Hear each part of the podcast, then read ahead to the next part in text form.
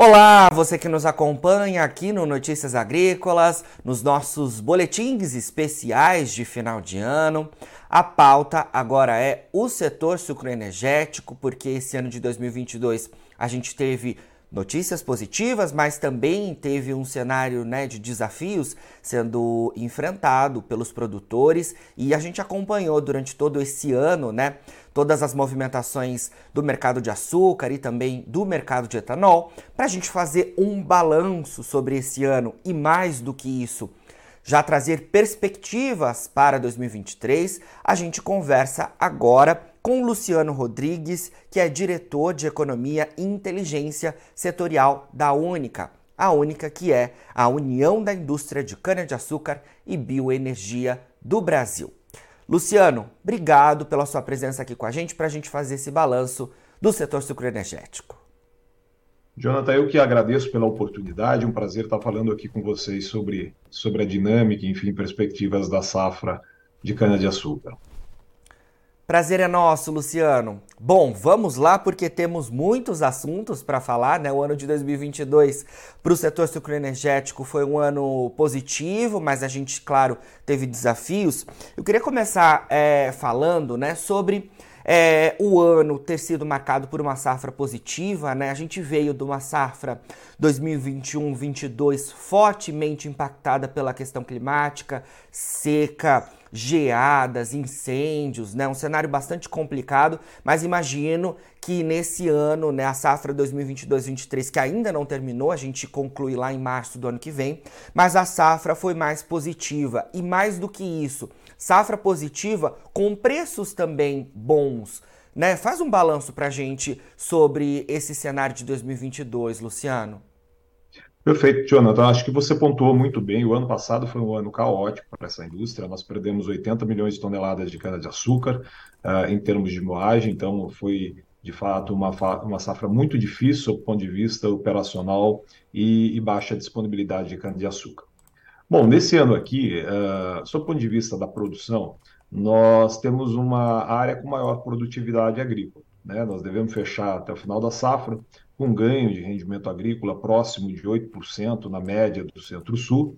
Uh, isso se reflete numa maior disponibilidade de cana-de-açúcar. Obviamente, nós não vamos chegar uh, nem de longe uh, ao patamar de 600 milhões de toneladas que nós tivemos antes dessa seca do ano passado, mas já vamos observar uma, uma pequena recuperação. Só para a gente ter uma ideia, a moagem das empresas do Centro-Sul até o dia 1 de dezembro, né, 15 dias atrás aqui, ela totalizou 500, basicamente 532 milhões de toneladas, ou seja, nós já estamos acima das 523 milhões de toneladas moídas na safra inteira do ano passado.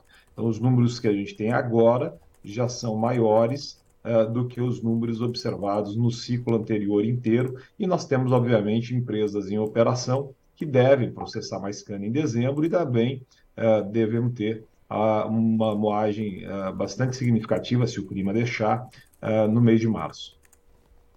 Sob ponto de vista, então, sob ponto de vista de, de, produção, nós devemos ter uma maior safra, maior produção de, de, açúcar, maior produção de etanol, não só etanol de cana, mas também etanol de milho. A nossa expectativa é que a produção de etanol de milho nesse ano atinja 4,5 é, bilhões de litros, então é um crescimento bastante expressivo em relação a, a praticamente aí 3 bilhões e meio que nós observamos no ciclo anterior. Então, nós vamos ter uma safra com maior moagem, maior produção de açúcar, maior produção de etanol e um pouco menos de qualidade da cana-de-açúcar. O ano passado foi muito seco, concentrou mais a terra na cana. Esse ano não foi um ano tão seco quanto o ano passado, então nós devemos ter aí a perda de uns 2 quilos de ATR por tonelada de cana. Então, em termos de produção, é uma safra positiva se comparada com o ano passado. Do ponto de vista de mercado, acho que nós tivemos uma, uma, algumas mudanças bastante significativas esse ano. Né? Nós começamos uma safra com preços mais convidativos, uh, tanto para o açúcar quanto para o etanol.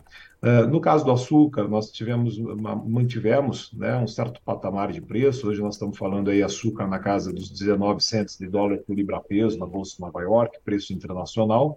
Mas no caso do etanol, nós tivemos uma redução de preço. Né? Como vocês sabem, nós tivemos uma alteração bastante significativa no nível de tributação dos combustíveis uh, no meio do ano. Essas mudanças né, reduziram tributo de todos os combustíveis e, pelo menos até dezembro, nós tivemos aí uma perda de competitividade do etanol, de tal forma que hoje nós estamos vendendo etanol com cerca de 20% abaixo do que estava sendo comercializado no mesmo período do ano anterior. Então, nós devemos fechar uma safra com menor receita por tonelada de cana do que aquela receita que foi observada ano passado. Ano passado, muito ruim em termos de disponibilidade de cana e preços mais convidativos. Nesse ano, nós vamos ter é, uma produtividade maior, maior quantidade de cana, mas uma receita menor por tonelada de cana, muito em função dessas mudanças do mercado de combustíveis. Quando eu falo mudança, estou falando aqui preço internacional do petróleo, ajuste de taxa de câmbio e, especialmente, alteração tributária que nós vimos no mercado de combustíveis, em todo o mercado de combustível, tanto tributo federal quanto tributos estaduais aqui no Brasil. Perfeito. Luciano, é, ainda envolvendo essa questão né, relacionada à safra e também aos preços, né?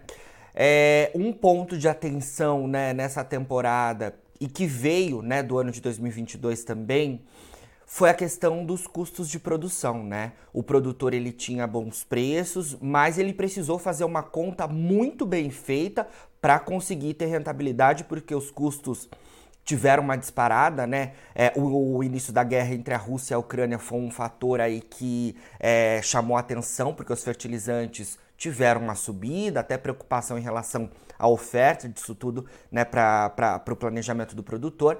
Então, essa questão dos custos teve que ser muito bem feita. Né? As usinas conseguiram fazer essa equação é, para ter rentabilidade no final da safra? Bom, perfeito a sua, a sua observação. Uh, de fato, nós tivemos um impacto significativo de custo, não só o setor, mas a agricultura como um todo, né? Uh, não só pelos preços da energia no mercado internacional, mas também por conta dessa ruptura na cadeia de suprimentos global uh, em função da guerra lá na Ucrânia.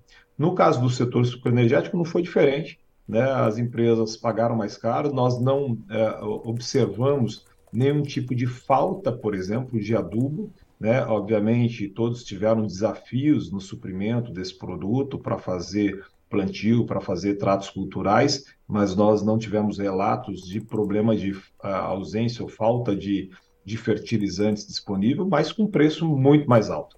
Né? Então, é, essa safra foi marcada pelo esse custo mais alto, uh, exigiu um gerenciamento maior das empresas e, como eu mencionei, nós vamos ter uma receita um pouco menor por tonelada de cana com maiores custos. Então, em termos de margem, né, é uma safra que deve ficar num patamar um pouco inferior à da safra passada. Agora, mais no final do ano, nós já estamos vendo uma, observando uma redução uh, nos preços uh, internacionais dos insumos e também aqui nos preços em reais. Então, esperamos que para a próxima safra uh, esse problema seja bastante atenuado em relação à condição que a gente observou nesse ano aqui. Certo. Uma outra questão, é, Luciano, de atenção para as usinas, você já até trouxe isso, é a tributação dos combustíveis, né? A isenção né, dos tributos federais, a, o teto né, na alíquota de cobrança do ICMS por parte dos estados. Isso é, movimentou o mercado, uma notícia que veio na metade do, desse ano de 2022, né?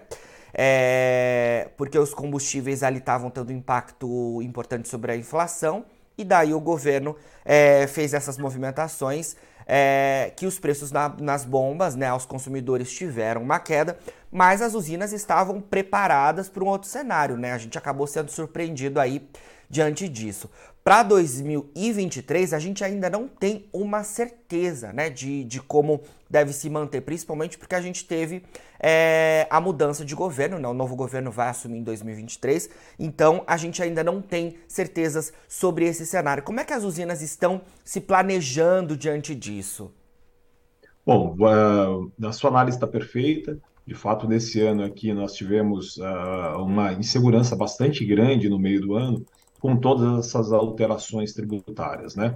Felizmente, no final do processo, uh, acho que nós tivemos uma condição uh, importante para o setor. Né? Foi reconhecido no capítulo ambiental da Constituição a necessidade e de identificar ou de reconhecer de maneira efetiva o benefício ambiental que é trazido pelos biocombustíveis na estrutura tributária. Então, combustível, é, tributos estaduais, nós tivemos um equacionamento, né, reduziu tributo da gasolina e, óbvio, nós somos, somos ah, ah, sempre apoiamos qualquer redução de tributo, né? A, a, única preocupação é que ela acontecesse de maneira é, proporcional, reduzisse na gasolina e também reduzisse no hidratado de maneira proporcional, de, de tal forma que a gente não alterasse a competição relativa né, entre os produtos. Não quero beneficiar um ou prejudicar o outro, a ideia é que isso fosse feito de maneira proporcional. Então, essa, esse ajuste no capítulo ambiental da Constituição garantiu essa mudança de maneira proporcional nos tributos estaduais, e nos tributos federais nós tivemos a alíquota zero, né, em, é, aprovada até o final de dezembro, então, tributo sobre a gasolina né, reduziu para zero, tributo sobre hidratado reduziu para zero. Então, aí, obviamente, houve uma perda de competitividade, porque uh, o diferencial tributário foi eliminado. Para o ano que vem, acho que existem vários pontos que a gente precisa acompanhar no mercado de combustíveis. Né? Começando lá fora, preço internacional de petróleo, que reflete aqui dentro, uh, taxa de câmbio, nós estamos passando por um período com mudanças abruptas aí na taxa de câmbio em função uh, de uma série de aspectos uh, políticos e econômicos aqui dentro do país e, obviamente, acompanhar com cuidado uh, como taxa de câmbio e preço internacional vai se refletir no preço interno da gasolina. Além desses elementos de mercado, nós também temos que olhar como, que vai, como que vai ficar a, a, tributação dos combustíveis, tanto os tributos federais, que estão previstos para serem estabelecidos no próximo ano, quanto os tributos estaduais, que hoje estão sendo discutidos né, no Congresso, no, junto ao Supremo, uh, não só de gasolina, mas de todos os combustíveis. Então, são, uh, é um assunto importante que a gente está acompanhando de perto uh, e esperamos que, de fato, qualquer alteração não repercuta em perda de competitividade do etanol. Né? Então, nós não estamos aqui para discutir se o tributo está baixo, se o tributo está alto.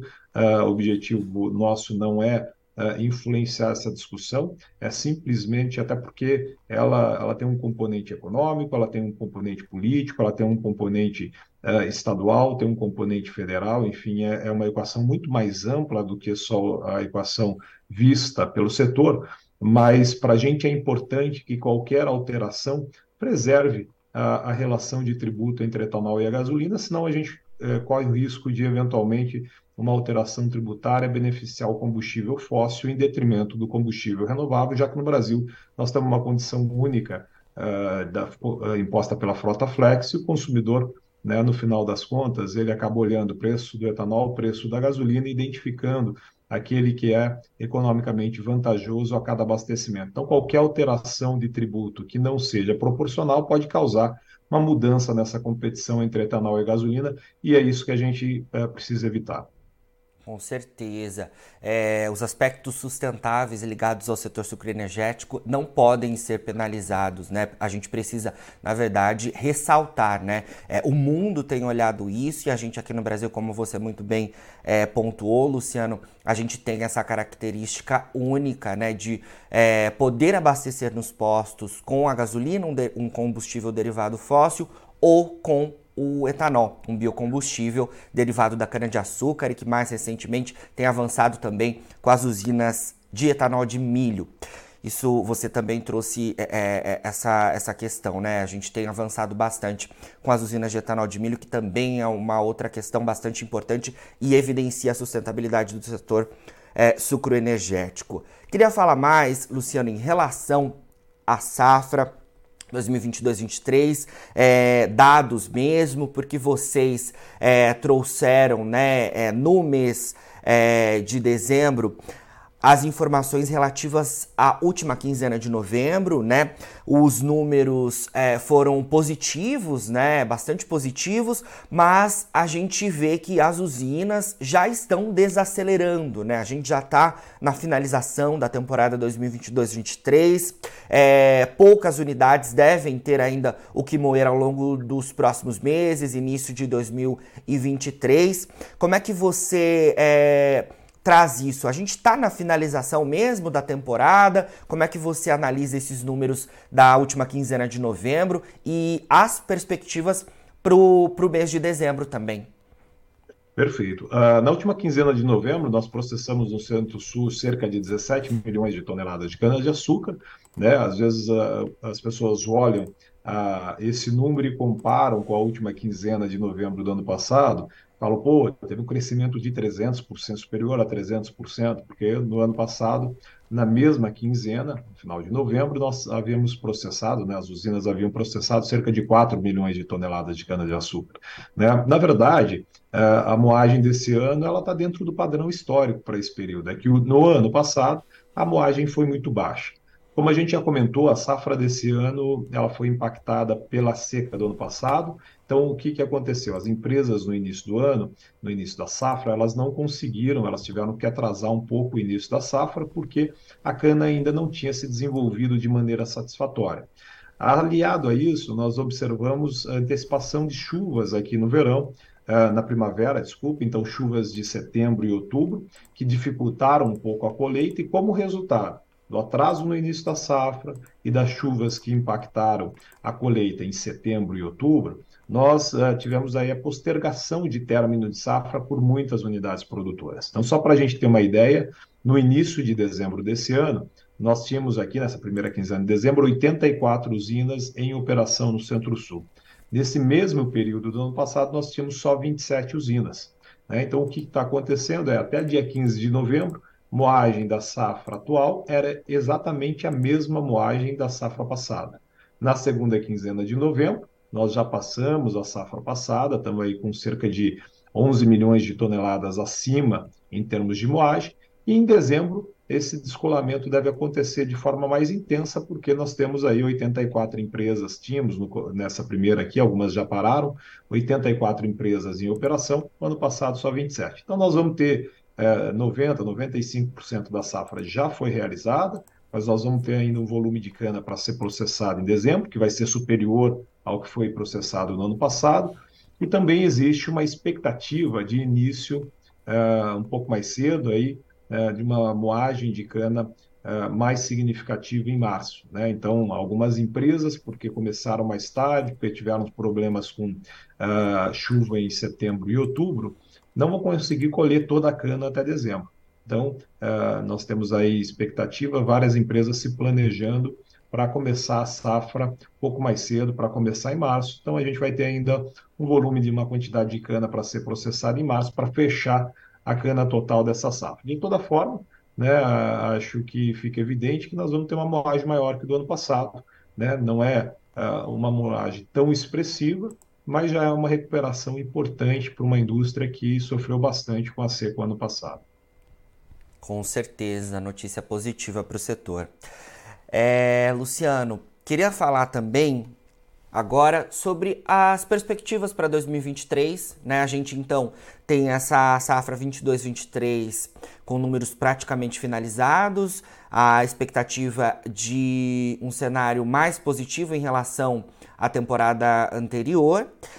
E para o próximo ano, para a safra 2023-24, quais são as expectativas? A gente pode, por exemplo, é, retomar aqueles níveis de moagem, cerca de 600 milhões de toneladas, que seria um recorde para a gente.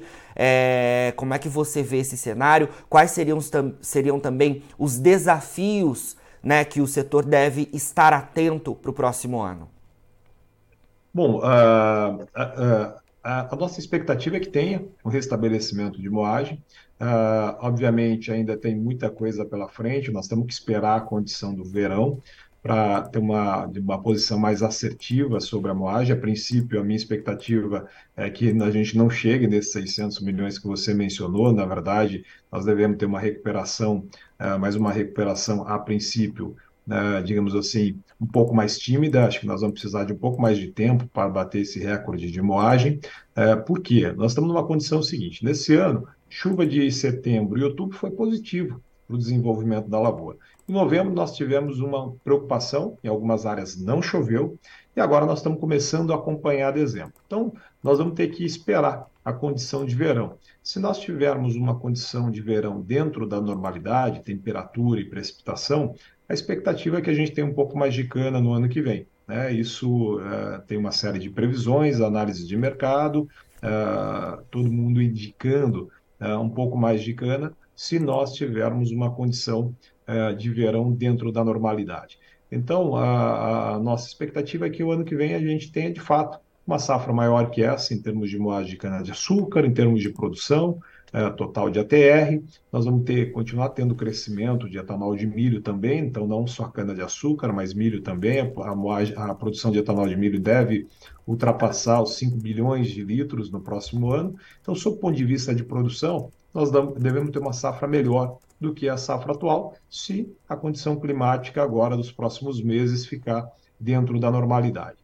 Sob o ponto de vista de mercado, acho que a gente tem aqui alguns desafios, alguns uh, aspectos para serem monitorados, né? porque são aspectos que podem uh, mudar a dinâmica de precificação e a dinâmica de mercado para o próximo ano. No mercado internacional de açúcar, os preços uh, futuros da Bolsa de Nova York indicam ainda preços convidativos, algo em torno de 19 cents, talvez para o final da safra podemos ter alguma alteração uh, nessa condição, vai depender muito da produção dos outros países, mas pelo menos aí primeiro terço da safra até metade do ano que vem, uh, uma condição ainda convidativa uh, se tudo correr dentro da normalidade. No mundo da energia, eu acho que tem aqui alguns elementos que a gente vai precisar observar. Nós já conversamos aqui sobre tributos, sobre combustíveis, esse é um ponto importante, né, forma de precificação dos derivados no mercado internacional, eh, no mercado nacional, desculpe, taxa de câmbio que tem mudado de forma abrupta e também acompanhar de perto o que vai acontecer com o preço internacional do petróleo, frente à condição né, incerta que o mundo está vivendo por uma série de fatores nesse momento. Então, uh, eu diria que nós devemos ter uma safra maior, vamos ver quanto maior vai ser, qual que vai ser esse crescimento, vamos acompanhar a condição de clima nos próximos meses e, em termos de mercado, a princípio uma condição um pouco mais confortável no mercado de açúcar e alguns pontos aqui de preocupação, alguns pontos que a gente tem que monitorar no mercado de energia, mercado de energia quando eu digo mercado especialmente aí de etanol, no caso do setor sucroenergético. Excelente, Luciano. Informações preciosas né, para os produtores que a gente trouxe neste momento. Vamos acompanhando aí todas essas movimentações, porque de fato é, 2023 deve ser um ano também né, de pontos de atenção. E é claro que a gente vai estar muito atento a isso para trazer as melhores informações para os produtores. Queria agradecer a você e a Única por esse ano de 2022. A gente é, conseguiu né, estreitar ainda mais a nossa parceria com as informações relacionadas ao setor sucroenergético, inclusive participando de eventos né, é, em que vocês estiveram presentes. Obrigado pelo ano de 2022 e é claro que em 2023 a gente volta a se falar para trazer as melhores informações para o setor sucroenergético, tá bom? Ótimo, Jonathan. A gente que agradece pela parceria e pela oportunidade. Um prazer estar aqui novamente com vocês. Espero que a gente possa falar no ano que vem trazendo notícias positivas para essa indústria. Muito obrigado. Com certeza, muito obrigado e agradeço o pessoal da comunicação aí de vocês também, sempre muito dispostos a ajudar a gente por aqui. Bom, a gente conversou então com Luciano Rodrigues, diretor de Economia e Inteligência Setorial da Única, que é a União da Indústria de Cana-de-Açúcar e Bioenergia aqui do Brasil. Não se esqueça, acesse as nossas redes sociais, fique ligado em todas as informações relacionadas ao setor sucroenergético e também ao agronegócio de um modo geral. A gente fica por aqui, mas os nossos boletins especiais de final de ano Continuem, continuam, fique ligado, a gente se vê.